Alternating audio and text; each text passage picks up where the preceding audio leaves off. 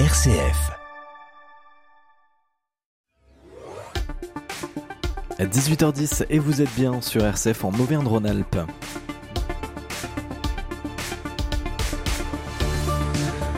Bonsoir et bienvenue à toutes et à tous dans le 18-19 régional et au menu. Aujourd'hui, l'un des plus grands sommeliers français est avec nous dans le 18-19, un des sommeliers qui a été président de l'Union de la sommellerie en Rhône-Alpes, qui a été euh, pendant plusieurs années également à la tête du groupe Georges Blanc dans l'Ain. Il est élu président de l'Union de la sommellerie française désormais. Il est avec nous dans quelques instants, dans moins de 10 minutes. Fabrice Sommier, donc le nouveau président de cette union, nous parlera et nous confiera aussi ses préférence dans la région, dans tout ce qui est vin. À 18h30, votre journal régional présenté par Charlotte Mongibaud. Bonsoir Charlotte. Bonsoir Corentin, bonsoir à toutes et à tous. À la une, le président de la République qui a détaillé aujourd'hui les principales mesures de sa réforme du lycée professionnel, lutte contre le décrochage, rémunération des stages, des détails à suivre. Près de trois ans après l'arrivée au pouvoir des écologistes à Lyon, un collectif indépendant a mené une évaluation de mi-mandat, un rapport qui pointe notamment le manque de démocratie inclusive à Lyon comme dans d'autres villes écolo. On y reviendra. On parlera aussi dans ce journal des bergers qui mettent la lumière sur leurs conditions très précaires de vie en montagne. Et puis on fera un point météo bien sûr avec ces orages qui se préparent pour demain après-midi Corentin. Merci à tout à l'heure 18h30 mais avant cela on commence un voyage positif, un voyage en utopie du côté des Pays de l'Ain avec euh, notre journaliste pour le clin d'œil positif. Le 18-19, une émission présentée par Corentin Dubois. Et nous commençons ce 18-19 par le clin d'œil présenté euh, ce soir par Xavier Jacquet du côté de Bourg-en-Bresse. Bonsoir Xavier. Bonsoir Corentin. Et vous nous proposez ce soir un voyage en utopie à Bourg-en-Bresse, Bourg avec un K. Pourquoi parce que Utopie est le thème du 13e printemps culturel de Bourg, le nom de la ville préfecture écrit pour l'occasion avec un K, un clin d'œil à la prononciation non intuitive aux visiteurs venus d'ailleurs, que l'on identifie ici immédiatement à les entendre prononcer Bourg-en-Bresse. Un éminent confrère d'une radio nationale en avait fait une chronique après avoir été repris par un auditeur sur sa prononciation.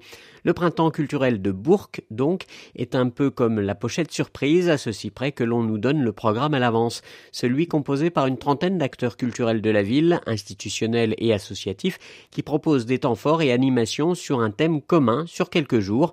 Longtemps, le printemps culturel s'est échelonné sur 10 à 15 jours avant d'être ramené à 3 ces dernières années, une manière de rendre mieux visibles les propositions des uns et des autres en les rassemblant sur un temps plus court. L'édition 2023 se tiendra samedi, dimanche et lundi.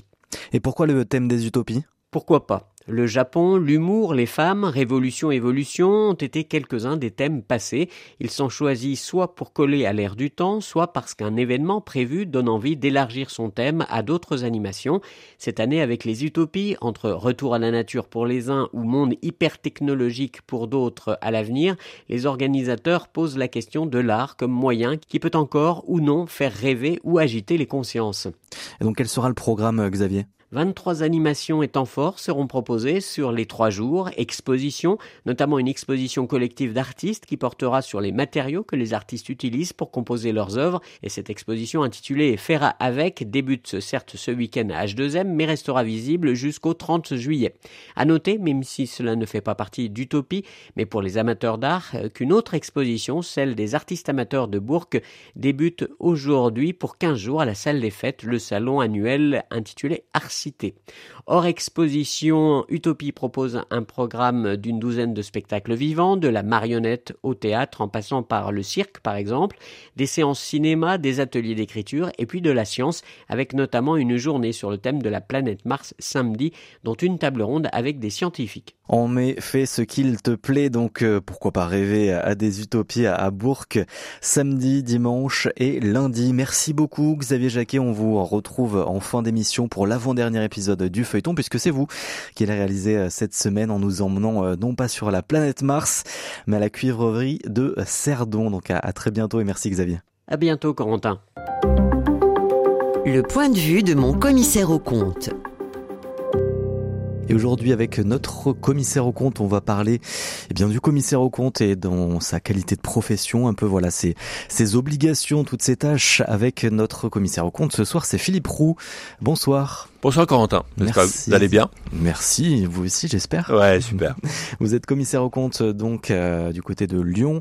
Vous êtes vice-président de la compagnie régionale des commissaires aux comptes de Lyon-Rion ou euh, une délégation sur le contrôle qualité. Mhm. Mais vous êtes aussi président de l'IFORA qui est l'institut de, formation en Auvergne-Rhône-Alpes, donc la profession de, comptable. On va y revenir puisque c'est vrai que c'est un, métier en mutation. On l'a vu avec euh, vos précédents confrères que le, le, métier évolue. On le verra aussi avec vous tout au long de ce mois avec notamment le le numérique la semaine prochaine, hein, qui est aussi un gros point à prendre en compte dans mhm. cette mutation du, du métier. Mais aujourd'hui, on va parler un peu des obligations de commissaire euh, au compte. Déjà, pour, pourquoi il y a des obligations bah, euh, déjà, nous sommes une profession qui est réglementée, donc c'est important, puisque en fait, nous sommes en fait une profession qui est légale, qui est régie par la loi, et qui nous impose euh, un certain nombre d'obligations, dont notamment une obligation de formation. Les commissaires aux comptes qui, euh, en fonction, ont l'obligation de se former et de se former un minimum de 120 heures tous les trois ans Hein, euh, donc c'est un minimum de 20 heures, 40 euh, heures euh, par an, et donc une obligation de 120 heures. C'est pas une petite obligation parce que c'est une obligation qui est contrôlée lorsqu'il y a un contrôle qualité qui est diligenté. Il y a des clients contrôle qualité qui sont diligentés tous les 6 ans chez nos confrères. Donc c'est quelque chose qui est regardé extrêmement avec beaucoup d'attention et c'est pas simplement de la formation pour de la formation. Le but du jeu est de se former non seulement en fait bah, toutes les nouvelles technologies mais à toutes les nouvelles réglementations, mais euh, aussi euh, en lien avec les dossiers que l'on contrôle. Donc un professionnel qui a des associations, bah on va regarder spécifiquement si effectivement il, il sait ce que c'est qu'une association, s'il est formé dans ce domaine et si ses collaborateurs sont formés sur les associations. Donc c'est vrai que le but du jeu... Parce qu'il n'y a pas de spécialité quand on se forme euh, à être commissaire au compte ou expert comptable à la base, il n'y a pas de spécialité, donc ça ça se fait au cours euh, de, de son métier en fait. Bah, ça dépend en fait des dossiers qu'on va avoir, mmh. donc c'est justement l'attrait de la profession de commissaire au compte, c'est qu'on peut tomber sur des dossiers de, de, de, de toute activité confondue. Donc des comptes publics Ça peut être des comptes publics, ça peut être euh, des, des, des, des, une industrie, ça peut être une carrière, ça peut être une société de service, et donc à chaque fois il y a en fait évidemment des, des, des particularités inhérentes à ces, à ces professions, eh ben, il faut s'adapter à nos clients et donc bah, se former par rapport à leurs spécificités. D'où justement des obligations de formation qui sont quand même des obligations qui sont importantes et qui sont extrêmement contrôlées, avec des, vrais, euh, des vraies sanctions à la, sortie pour le compte. Ça peut aller juste carrément en fait euh, par une résiliation en fait du professionnel. Et donc comment ça se passe que, Comment sont euh, décidées les, les, formations Comment sont construites ces formations À qui elles sont destinées aussi? Est-ce qu'il y a vraiment des, des choix qui sont faits par les commissaires aux comptes? Est-ce que c'est imposé? Comment ça se passe Voilà, toutes ces formations, toutes ces thématiques qui peuvent exister? Bah, disons qu'en fait, on a un organe de formation. Alors nous, dans, euh, dans le Rhône, ça s'appelle l'IFORA. Hein, c'est, mm. c'est un organe qui est, qui est chargé de, de, de, construire toutes les formations en fait pour nos confrères euh, et nos consorts.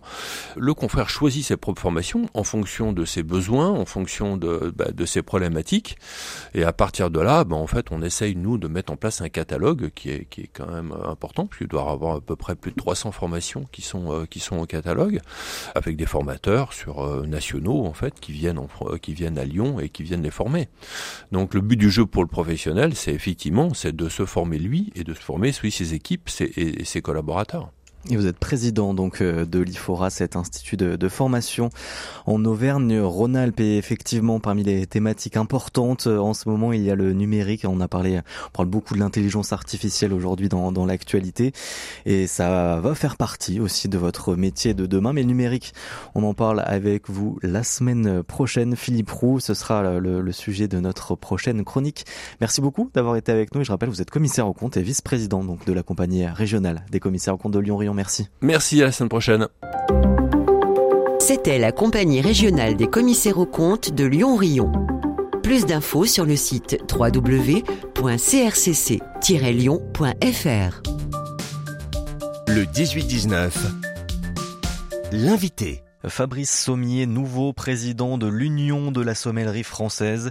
Il succède à Philippe Forbrac, meilleur sommelier du monde en 1992, qui a occupé ce poste depuis 2016. Donc un nouveau vent de fraîcheur arrive avec ce nouveau président. Et donc euh, on va en parler avec l'heureux élu, l'heureux nominé à ce poste-là, Fabrice Sommier, qui est avec nous. Bonjour. Bonjour. Merci d'être avec nous. Donc nouveau président de l'Union de la sommellerie française. Vous avez été aussi à, la tête de l'association des sommeliers euh, lyonnais et euh, Rhône-Alpes, hein, donc euh, dans la région, vous connaissez bien. Donc la région aujourd'hui, vous êtes à Mâcon, donc vous êtes encore en, proximité de la région Auvergne-Rhône-Alpes, même si vous n'êtes plus exactement dans, dans les frontières de la région. Mais voilà, on va revenir un peu sur votre parcours, puisque vous avez eu un parcours important dans la région, à la fois avec ce parcours au sein de l'association et, et, tout ce que vous avez insufflé avec, mais vous avez aussi beaucoup travaillé dans l'un avec en travaillant dans un grand restaurant et puis à, la tête du groupe euh, Georges Blanc. Donc on, va l'évoquer sur euh, tout votre parcours, votre portrait, hein, Fabrice Sommier. Mais donc on, va revenir sur euh, cette nomination à ce poste-là. Déjà revenir sur le métier de sommelier au départ et aujourd'hui aussi. Qu'est-ce qui, qu'est-ce qu'il est, qu'est-ce qu'il incarne, puisque l'idée c'est aussi d'apporter une nouvelle fraîcheur à, ce métier avec cette nouvelle présidence. Qu'est-ce que est le métier de sommelier aujourd'hui en, en 2023, Fabrice Sommier? Alors, le métier de sommelier s'est beaucoup diversifié ces dernières années. Euh, pendant un certain temps, le métier de sommelier, c'était uniquement dans un restaurant, la personne qui s'occupait des vins. Euh, et, un point, c'est tout, quoi. Grosso modo, on, on, avait des restaurants que dans des restaurants, euh, que des, des que dans des restaurants un peu chics, étoilés ou choses comme ça.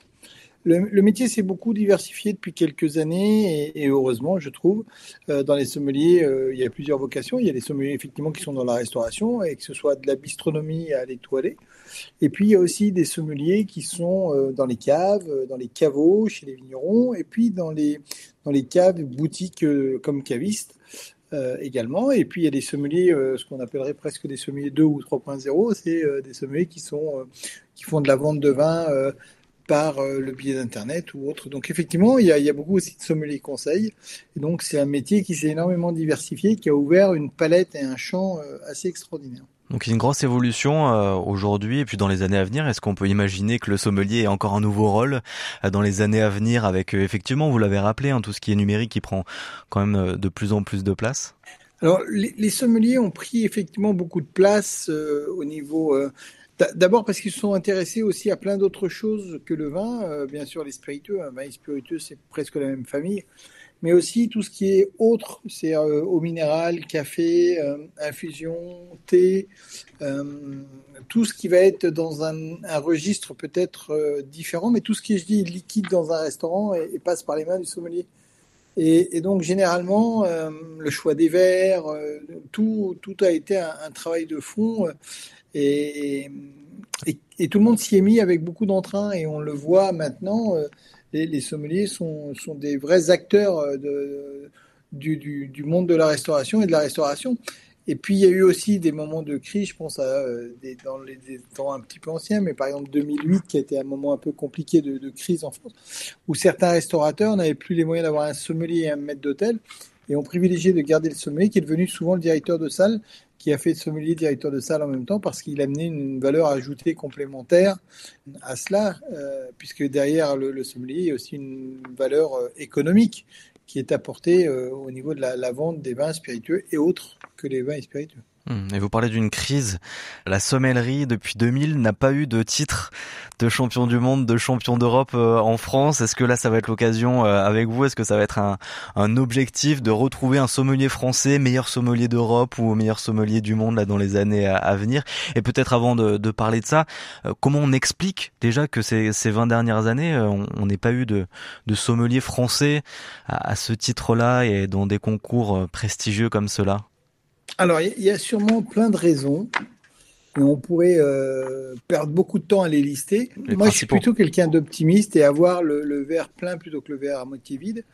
Et je pense que euh, il y a une, une chose peut-être qu'on n'a pas vu venir réellement, c'est l'évolution de euh, nos amis sommeliers du monde entier. Euh, la preuve en est, c'est que quand on regarde les 17 demi-finalistes du meilleur sommelier du monde dernier, il y a quand même quelques personnes d'Asie qu'on voyait jamais avant, à part les Japonais. Là, on avait des Chinois, on avait des gens de Singapour, on avait des gens de Hong Kong, et le troisième est d'ailleurs euh, un Chinois de Hong Kong. Donc, euh, plutôt que de, chercher euh, des fautifs ou de chercher des erreurs, regardons plutôt vers l'avenir, trouvons des solutions. Et, et il existait déjà, un, et vous l'avez cité tout à l'heure avec Pascaline Le Pelletier, on, a une, on avait une candidate assez extraordinaire qui a fait mm. un travail de fond très important avec une équipe autour d'elle. Qui est de La euh, Rochelle. Hein, et qui voilà, et elle n'avait, elle n'avait aucune, elle n'avait aucune expérience dans le monde des concours internationaux. Elle avait gagné des concours en France, c'est vrai. Mm. Elle vit à, New York, donc, euh, mais elle n'avait aucune expérience de concours internationaux et elle est en Caradas, elle est quatrième. Alors oui, bien entendu, comme tout le monde, on aurait préféré qu'elle soit dans le, au moins le trio de tête, mais ce qui est passé est passé. Peut-être projetons-nous vers l'avenir, un avenir qui sera certainement florissant.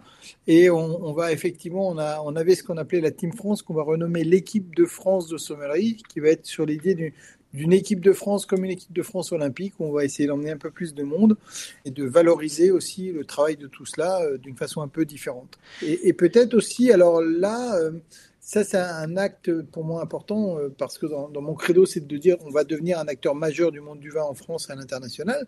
Mais c'est aussi, je pense, et ça il faut bien le penser, c'est que les choses ne se font pas gratuitement et que euh, on a toujours en France tendance à penser que oui, oh, bon, on va y arriver. Non, non, à un moment, euh, si vous êtes allé dans la région lyonnaise, on peut parler du Bocuse d'Or, par exemple. Mm. Quand on voit ce que dépensent les équipes scandinaves pour préparer le Bocuse d'Or, c'est hallucinant c'est pharaonique. Comme, justement, euh, Fabrice Sommier, Laurent Vauquier, donc le président de la région Auvergne-Rhône-Alpes, veut euh, et a officialisé euh, l'année dernière la, création d'un centre d'excellence de la gastronomie et, des métiers de bouche qui ouvrira donc normalement l'année prochaine à côté de Lyon.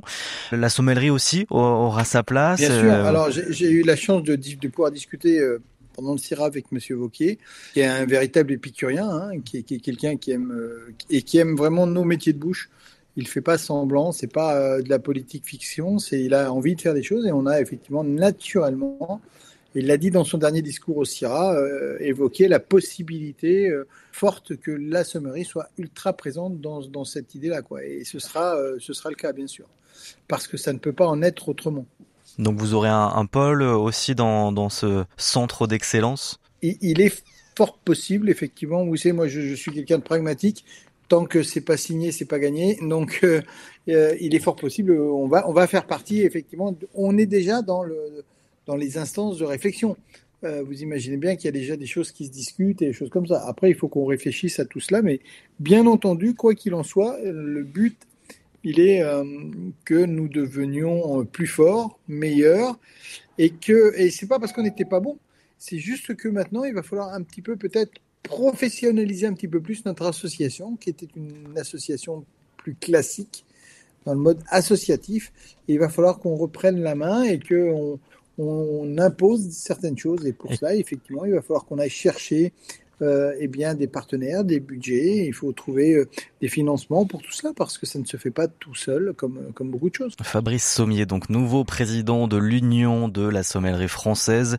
Vous avez eu un, un beau parcours aussi avant d'arriver à, à, ce poste de, à cette présidence donc de cette union. On va y revenir dans quelques instants. Vous restez avec nous. On se retrouve juste après le journal. Vous voulez devenir artisan de votre vie? La Chambre de métier et de l'artisanat vous accompagne pour créer votre entreprise. Bénéficiez de conseils et de formations. Avec la CMA, 100% des créateurs d'entreprises réussissent. Plus d'infos sur cma-auvergne-rhône-alpes.fr. 18h30 sur RCF et vous êtes bien en Auvergne-Rhône-Alpes. Le journal avec Charlotte Mongibaud. Bonsoir Charlotte. Bonsoir Corentin, bonsoir à toutes et à tous. À la une, le président de la République qui a détaillé aujourd'hui les principales mesures de sa réforme du lycée professionnel. Lutte contre le décrochage, rémunération des stages. Les détails dans un instant. Près de trois ans après l'arrivée au pouvoir des écologistes à Lyon, un collectif indépendant a mené une évaluation qui pointe notamment le manque de démocratie inclusive à Lyon comme dans d'autres villes écolos. On y reviendra. On parlera aussi des qui mettent la lumière sur leurs conditions très précaires de vie en montagne, vous l'entendrez, et puis on fera un point météo avec ces orages qui se préparent pour demain après-midi.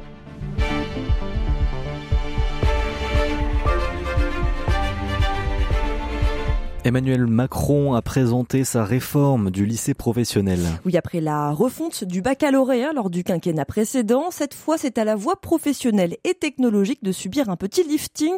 Parmi les principales annonces aujourd'hui, une refonte des filières.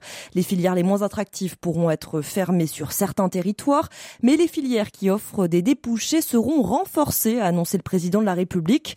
Concernant les lycéens en filière pro, pour booster l'attractivité de l'enseignement professionnel, dès la rentrée prochaine en 2023, ils pourront donc bénéficier d'une gratification par l'État, d'une sorte de rémunération pour chaque semaine de stage, une manière d'encourager les étudiants à mettre le pied à l'étrier. Mais pour Jean-François Fournier, le directeur de l'ensemble scolaire Notre-Dame du Château à Monistrol-sur-Loire en Haute-Loire, euh, les répercussions seront mitigées. Je suis assez mitigé à ce niveau-là. Disons que je me dis tant mieux pour les élèves et pour les familles, mais je pense intellectuellement que euh, on est vraiment sur des périodes de formation en milieu professionnel et je ne sais pas si la formation a, vocation à être rémunérée parce que là on rentre dans quelque chose qui peut très vite nous dépasser. Après tout, euh, des élèves qui sont en baccalauréat technologique ou en baccalauréat général, ils sont aussi en train de se former, même s'ils se forment dans un lycée. Pourquoi ils ne prétendraient pas à, des émoluments pour ça? Euh, Encore une fois, tant mieux pour les élèves et les familles de la voie pro, mais si on essaie de travailler l'attractivité de la voie professionnelle en donnant de l'argent aux jeunes, je suis pas certain que ce soit le bon levier. Voilà l'avis du euh, directeur de l'ensemble scolaire Notre-Dame du Château de Monistrol sur Loire. Le président de la République pourrait d'ailleurs se rendre à Lyon lundi prochain selon une information de BFM TV. Il devrait lors de ce déplacement rendre hommage à Jean Moulin à l'occasion du 80e anniversaire de son arrestation. Le ministre de la Justice Éric Dupont-Moretti serait également du voyage. Et comme à chaque déplacement dorénavant, ils prennent euh, le risque d'être bloqués, hués, accueillis avec euh, des concerts de casserole de la part des opposants à la réforme des retraites. L'intersyndicale appelle d'ailleurs à une nouvelle journée de mobilisation après celle du 1er mai. Nouvelle manifestation donc le 6 juin partout en France. Voilà presque trois ans que les Verts ont pris les rênes de la ville de Lyon. On parlait à l'époque d'une vague verte avec la ville de Bordeaux ou encore de Marseille. Aujourd'hui, quel est le bilan? Où en est-on à mi-mandat? C'est ce que vient d'évaluer le Pacte pour la transition. C'est un collectif d'associations qui suit l'avancement d'une trentaine de mesures écologiques, sociales, économiques et politiques. Si la majorité des engagements ont été suivis d'effet à Lyon, le collectif note tout de même que les écologistes ont du mal à faire vivre la démocratie locale. Tout cela malgré l'organisation très régulière de consultations publiques dans leur ville. Sans doute parce que les élus au pouvoir à Lyon viennent de la société civile, ne sont pas des professionnels de la politique, mais pas que. Écoutez Geneviève Brichet, coordinatrice du pacte Transition Lyon Métropole. Alors, un apprentissage du pouvoir de la part des élus, certes, puisqu'ils n'ont jamais été aux commandes, mais aussi un apprentissage démocratique. Alors, j'en viens sur la démocratie qui est d'ailleurs notée en rouge pour la ville de Lyon. C'est vrai qu'il y a multiples concertations, qui sont souvent d'ailleurs par Internet et tout le monde n'a pas Internet, donc ça veut dire que ces concertations, elles ne sont pas représentatives de la population de Lyon.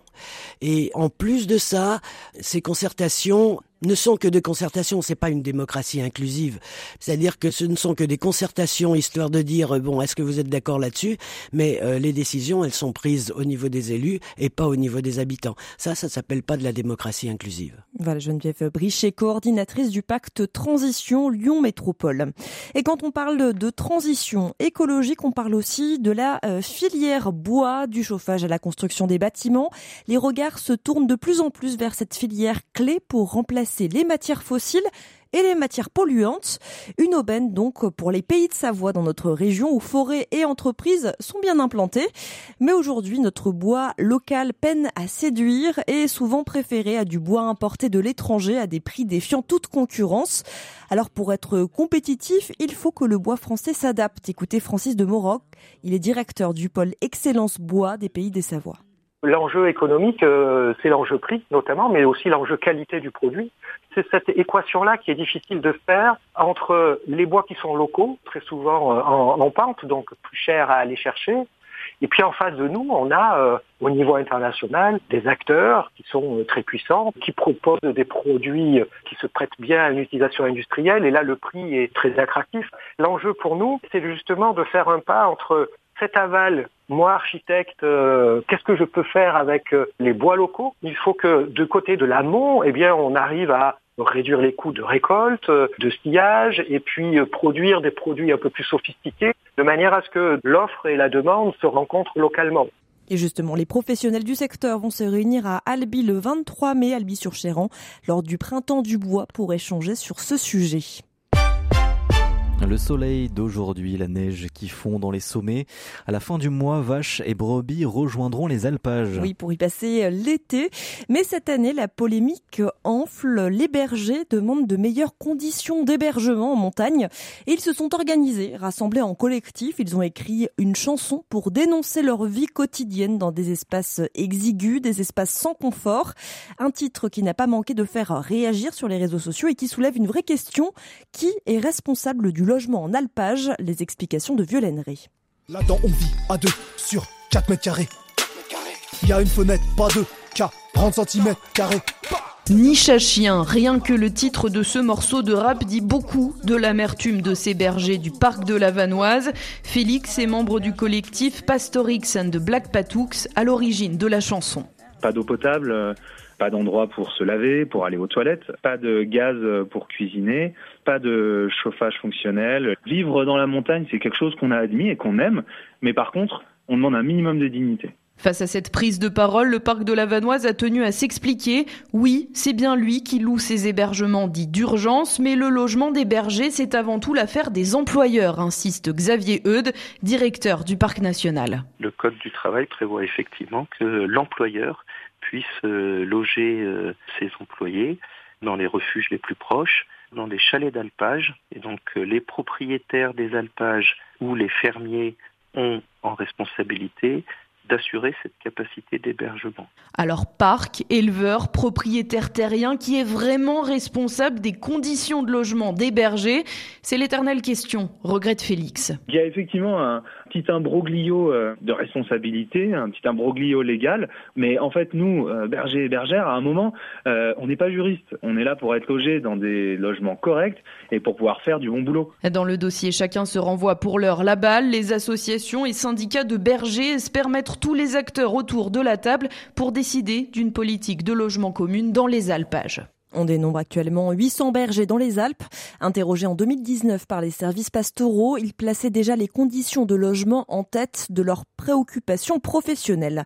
Et voilà une préoccupation pour les randonneurs qui croisent ces bergers et leurs troupeaux, celle de tomber nez à nez avec un gros patou, ces chiens qui gardent les troupeaux en alpage. Quelle altitude adopter en cas de confrontation avec ces animaux sollicités face aux attaques de loups? Les conseils de Léna, Léna euh, chargée de mission à la société d'économie alpestre de Haute-Savoie. La première chose, c'est quand on voit le troupeau, c'est de ne pas passer en plein milieu du troupeau. Donc l'idée, c'est de contourner le troupeau ou de faire demi-tour, éventuellement, si vraiment il n'y a pas de passage euh, autour du troupeau. Il faut s'arrêter, absolument, il faut s'arrêter. Il faut laisser le chien identifier euh, l'arrivée du randonneur. En fait, le chien, il voit très mal. Hein. Il voit à 5 mètres ce que nous, on voit à 30 mètres. Il va se rapprocher de vous, il peut aboyer. Il faut pas prendre peur à ce moment-là. Il faut s'arrêter, le laisser se rapprocher, vous sentir, éventuellement mettre un objet entre vous et le chien. Votre sac, euh, votre vélo, si vous êtes en vélo, faut vous arrêter, descendre et le mettre entre vous et le chien. Ne pas essayer de le caresser, hein, pas la peine. Et puis lui parler, lui parler. Faut se détendre en fait. Et puis euh, après, on peut éventuellement reprendre son chemin euh, si on voit que le chien s'apaise, le poil il est redescendu, il est tranquille, il retourne à son troupeau. Là, vous pouvez continuer votre chemin. Voilà pour euh, conseils. Et puis en Isère à Cessieux, c'est un couple de cigognes blanches qui vient d'emménager sur une plateforme de nidification. La naissance des cigogneaux devrait avoir lieu dans les prochaines semaines.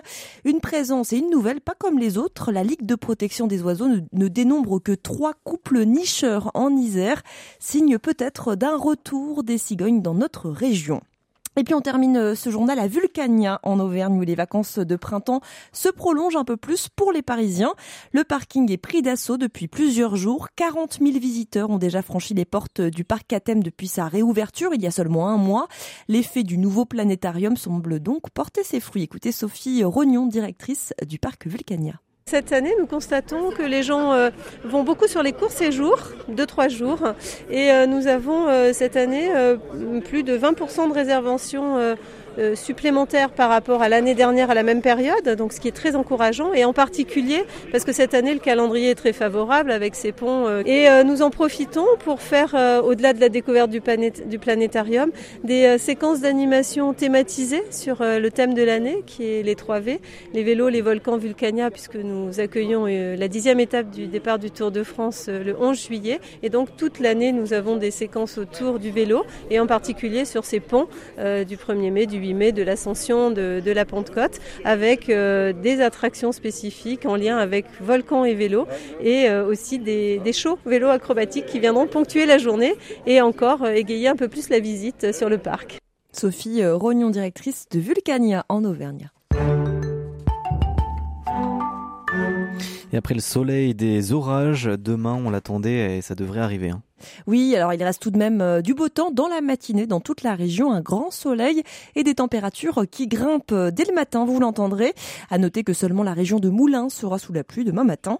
Les températures donc 14 le matin à Clermont-Ferrand et Saint-Étienne, 15 à Annecy et Chambéry, 16 à Bourg-en-Bresse, 16 aussi à Privas. L'après-midi, ce qu'on se disait, hein, ce sera très très orageux, en atteste des températures qui grimpent. Le ciel va gronder en Auvergne, dans la Loire, le Rhône et l'Inde, des départements placés en vigilance jaune aux orages par Météo France. Des orages pour l'instant sans pluie, mais à voir. Ailleurs, le ciel sera plutôt dégagé dans la Drôme, l'Ardèche, les pays de Savoie et l'Isère, donc au programme du soleil. Les températures demain après-midi 20 à Tonon-les-Bains, 22 à Roanne, 24 à Lyon et 25 degrés à Valence. Voilà, Quentin. Merci beaucoup, Charlotte. Et prochain point d'actualité, c'est dans moins de 20 minutes et ce sera avec Jean-Baptiste Labeur pour toute l'actualité nationale et internationale. Et on revient avec notre invité avec ce beau soleil. Quel vin euh, peut-être pour vos barbecues. Et ben on en parle avec euh, l'un des plus grands sommeliers français qui vient d'être euh, nommé président de l'Union de la sommellerie française. Il est de notre région puisqu'il a été aussi à la tête de l'association Rhône-Alpes et aussi président du groupe Georges Blanc dans l'un des euh, plus grands groupes de restauration française. On revient sur son parcours exceptionnel. Il est avec nous. Restez avec nous. Il est dans un petit instant voulez devenir artisan de votre vie? La Chambre de métier et de l'artisanat vous accompagne pour créer votre entreprise. Bénéficiez de conseils et de formations. Avec la CMA, 100% des créateurs d'entreprises réussissent. Plus d'infos sur cma-auvergne-rhône-alpes.fr. Le 18-19, l'invité. Et l'invité ce soir, c'est Fabrice Sommier, nouveau président de l'Union de la sommellerie française. Vous avez été donc nommé à, ce poste-là il y a quelques jours, Fabrice Sommier. Vous avez occupé la, la présidence de l'association des sommeliers lyonnais et Rhône-Alpes pendant six ans. Donc là, c'est toute la France qui vous ouvre ses portes, toute la France aussi qui porte en vous quand même des objectifs de, de faire rayonner partout dans le monde la sommellerie française, puisqu'on a aussi encore du travail pour développer bah, ce qui est aussi notre héritage. Euh, Fabrice Sommier, on va revenir sur votre parcours puisque ça fait quand même quelques années que vous travaillez dans, ce métier, dans, cette euh, passion. Vous avez travaillé euh, dans la région aussi, hein, notamment pour Georges Blanc, on va y revenir. Mais donc avant cela, comment est né vous votre amour et, et cette passion de, la sommellerie?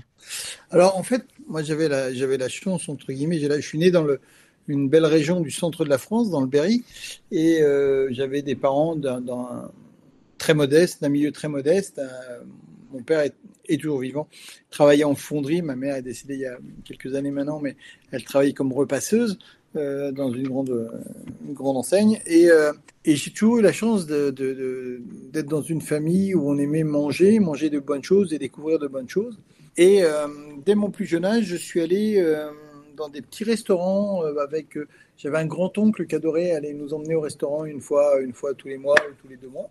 Donc on allait manger dans des petits restaurants, des choses simples, hein, des routiers ou ça, mais j'aimais l'ambiance du restaurant. Et donc j'ai décidé, euh, j'ai adoré. Et un jour, la, la, propriétaire du restaurant où on allait assez souvent m'a dit bah, j'ai besoin d'un coup de main, tu veux m'aider? J'avais 14 ans. Et puis je l'ai aidé. Et puis j'ai passé les vacances de Pâques euh, à faire cela. Et puis j'ai passé le mois de juillet à faire ça parce que ça me plaisait. Et puis j'ai décidé que, ça, serait mon métier, enfin que j'aimerais ça, le, service, le bar et tout ça. Et mes parents euh, m'ont jamais rien interdit. Ils étaient au contraire très fiers que, je puisse trouver ma voie dans quelque chose. J'ai été plutôt un très bon élève à l'école, hein, sans, prétention. Moi, j'étais pas mauvais. Et j'étais donc pris à l'école hôtelière de, de, de Tonon-les-Bains. Mais euh, l'école hôtelière de Tonon, c'est très bien et c'est une école hôtelière assez géniale. Sauf que effectivement, économiquement parlant, euh, c'était trop difficile pour mes parents d'assumer à la fois le, le, le logement, euh, la scolarité et tout ça. Donc, on a on a fait différemment, c'est-à-dire que j'ai fait un apprentissage et l'apprentissage, je l'ai fait dans, dans, la, dans ma région, dans le Berry. Et quand je suis arrivé au, CFA, donc dans un centre de formation euh, d'apprentis, j'avais déjà un niveau qui était plutôt euh, plutôt haut au niveau scolaire. Et côté salle à manger, euh, donc pour l'apprentissage. Ouais, côté salle à manger mmh. d'abord pendant pendant deux ans. Et donc j'ai vu une prof qui voyait que je m'ennuyais un petit peu dans les cours, alors elle me filait des bouquins, elle m'a filé des bouquins sur le vin. Et la passion est née un petit peu comme ça. Alors j'ai une autre histoire dans ma vie qui est belle parce que parce qu'elle est, elle me touche toujours beaucoup. Et mon, mon grand-père paternel faisait du vin euh, et pas que. Il faisait, vous savez, à l'époque, on était polyculteurs.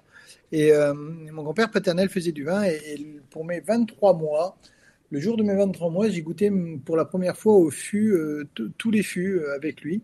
Parce que mes parents étaient partis, c'était le 14 juillet, puisque je suis né le 14 août.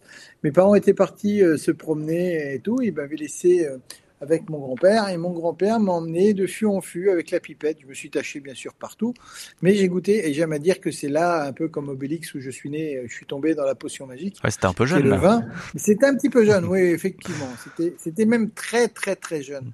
Et donc euh, ensuite, effectivement, bah, j'ai, eu la, chance. Je, pense qu'on a des vies. Euh, dans nos métiers, on a des vies euh, extraordinaires où on peut rencontrer, on rencontre plein de gens. Et j'ai rencontré un homme qui était merveilleux, qui s'appelle Jean Bardet, qui avait deux étoiles Michelin à Tours, euh, qui a vendu son restaurant, mais qui est toujours vivant. Et je l'aime beaucoup, Jean et Sophie.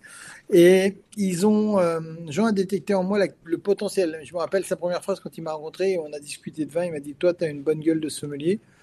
Et j'avais 18 ans. Euh, et il m'a dit bah, Si tu veux, tu viens bosser chez moi comme commis, et puis je te paye tes études de sommelier. Et ça s'est fait comme ça et la passion ne m'a jamais quitté. Euh, et c'était en 1988. Et c'est la première année, 88, où j'ai adhéré à l'Union de la sommellerie française. Vous aviez 18 ans euh, à l'époque. Et j'avais 18 ans, ouais. ouais. donc ça fait quelques années avant d'arriver à, la présidence de, de cette union. Ah mais, oui, oui, absolument. Et même ça vous fait quoi du coup aujourd'hui d'arriver ici? Alors c'est d'abord beaucoup de fierté, bien mmh. sûr. Après, j'ai eu la chance aussi de gagner des titres également, comme le meilleur ouvrier de France en 2007, euh, Maître euh, sommelier aussi de, l'Union de la sommellerie française, parce que c'est faux. Euh, on peut peut-être le, préciser à nos auditeurs. On se rend pas forcément compte de ce que ça représente, mais ce sont quand même des titres importants, même d'un point de vue international. Ah oui, oui. Alors meilleur ouvrier de France, tout le monde, l'imagine bien, ouais. Et, au niveau professionnel, j'ai gagné aussi d'autres titres comme le, la certification ASI, donc l'association de la sommellerie internationale fait une certification vous devez la passer dans une langue étrangère de, la vôtre. Donc moi, je l'ai passé en anglais. Et j'ai eu la chance de, gagner la médaille d'or et d'être major promotion monde. Donc, euh, donc effectivement, oui, j'ai eu la chance de, faire des rencontres extraordinaires et d'épouser, si je puis dire, un métier fabuleux où, euh, je n'avais pas l'impression de, travailler, mais où je m'amusais euh, et je m'amuse toujours. Qu'est-ce qui fait un bon sommelier?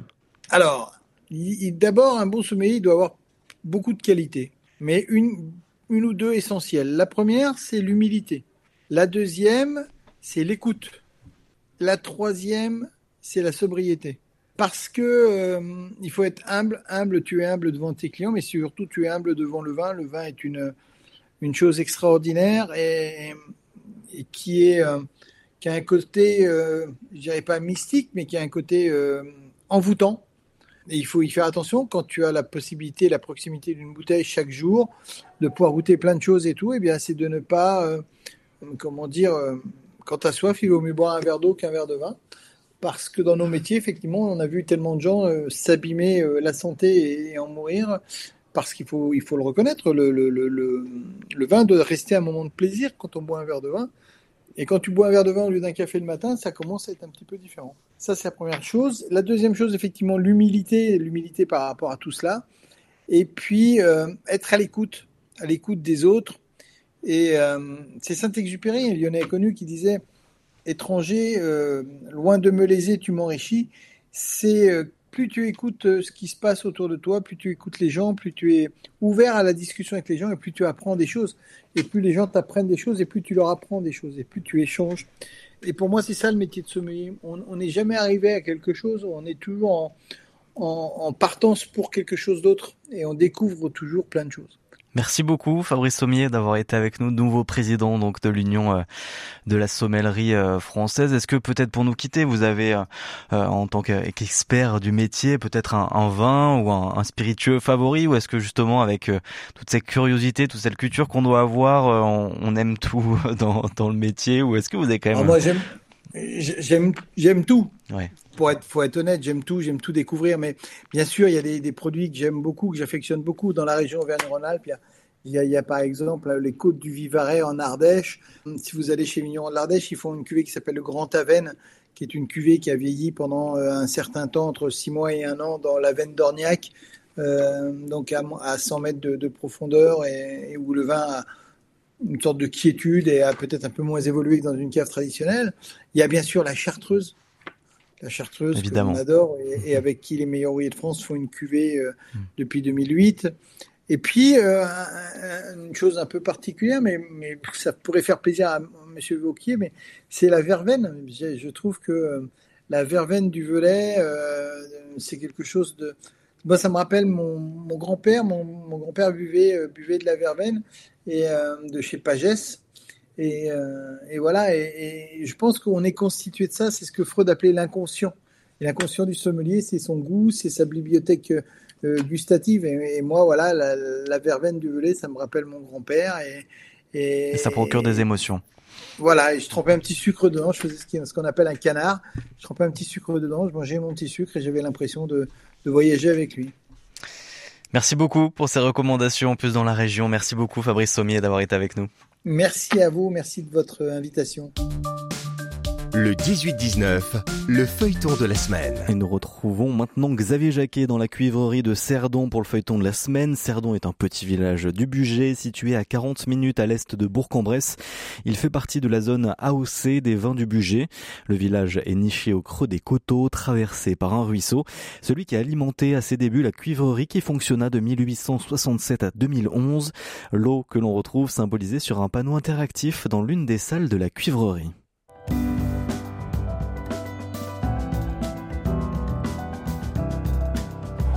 Là ici, s'il veut que ça tourne dans le sens, tu vois, là ils, ils font passer l'eau au-dessus et ça fait tourner comme ça. Je cherche à comprendre hein, pour l'instant.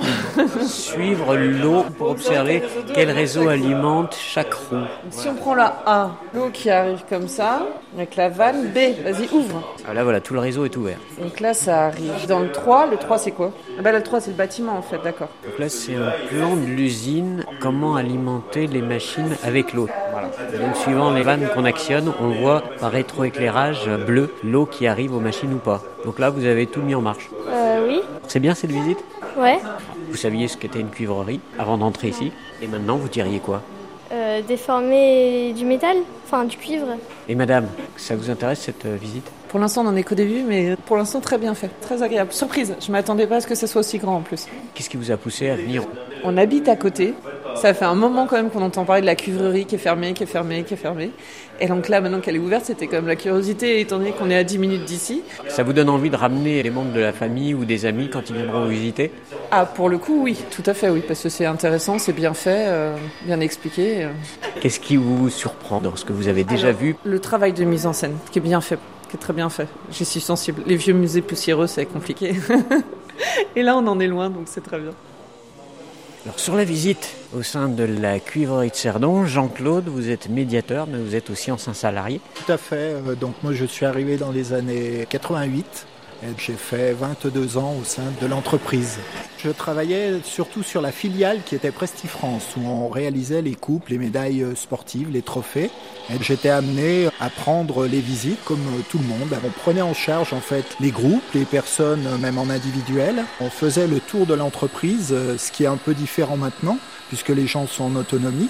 Mais nous, on les prenait euh, du départ et on faisait le tour euh, en une heure à peu près. C'est-à-dire que vous, vous avez été finalement à la cuivrerie le moment où il y avait encore une activité, mais c'était déjà ouvert aux touristes, et donc vous travailliez certains jours et d'autres jours vous faisiez des démonstrations. Voilà. Ça vous fait quoi de revenir à la cuivrerie aujourd'hui? Maintenant, bah voilà, c'est un nouvel outil proposé au public. Donc c'est vraiment une merveille. Hein. C'est un, un, outil qu'il faut mettre vraiment en valeur.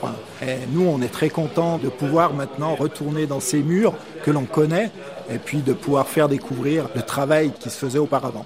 Vous êtes sur une des vidéos qui passe Oui, oui. Alors, il y avait des jours qui étaient un petit peu mémorables, hein, puisqu'en 89, on a reçu euh, Miss France avec euh, Madame de Fontenay et puis toutes ces dauphines. Et c'est moi qui les avais pris en charge tout au long de la matinée. Donc, c'est un petit peu drôle de se retrouver maintenant avec euh, toutes ces années qui ont passé. L'épilogue, c'est ce qui termine euh, la visite de l'entreprise, où on retrace un petit peu tous les moments forts. C'était très bruyant ici Oui, alors c'est vrai qu'au niveau du repoussage, hein, c'est quand même un travail qui est assez bruyant.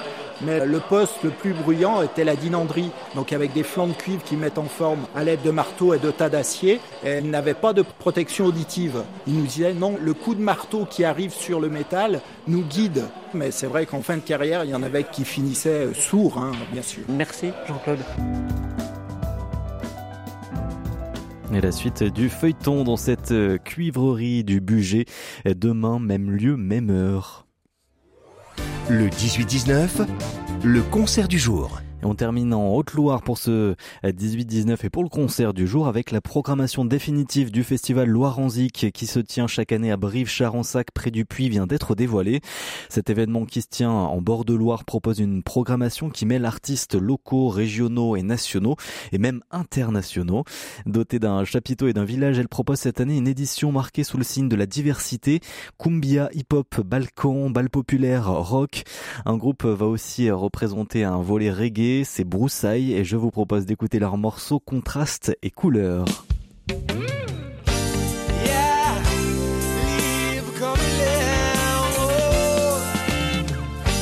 Goûter à de nouvelles saveurs, allez voir ce qu'il se passe ailleurs.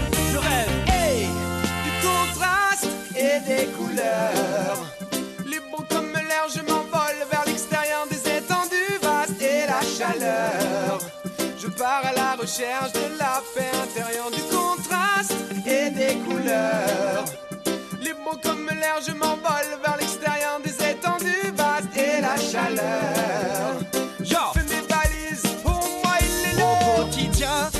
s'efforce d'obéir, on se retient sans totalement s'épanouir. Brisons ces liens, car je ne peux plus contenir.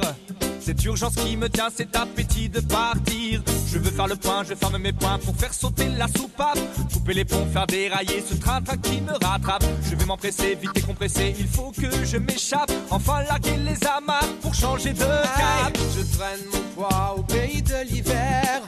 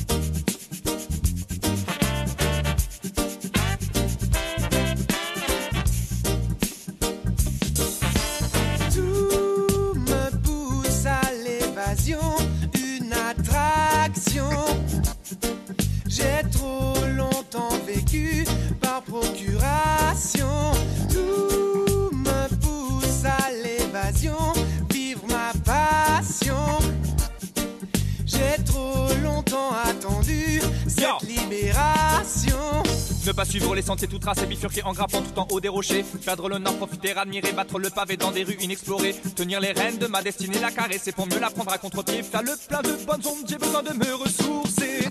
Ne plus être dans le rouge, je veux me mettre au vert. Et Broussailles se produira le samedi 10 juin à 20h au festival Loire-en-Zic. C'est la fin du 18-19 régional. Merci de nous avoir suivis. Merci à toutes les équipes de RCF d'Auvergne-Rhône-Alpes. Benoît Lotte à la réalisation ce soir. Tout de suite, le journal avec Jean-Baptiste Labeur. On se retrouve demain à 18h10. Très belle soirée et prenez soin de vous.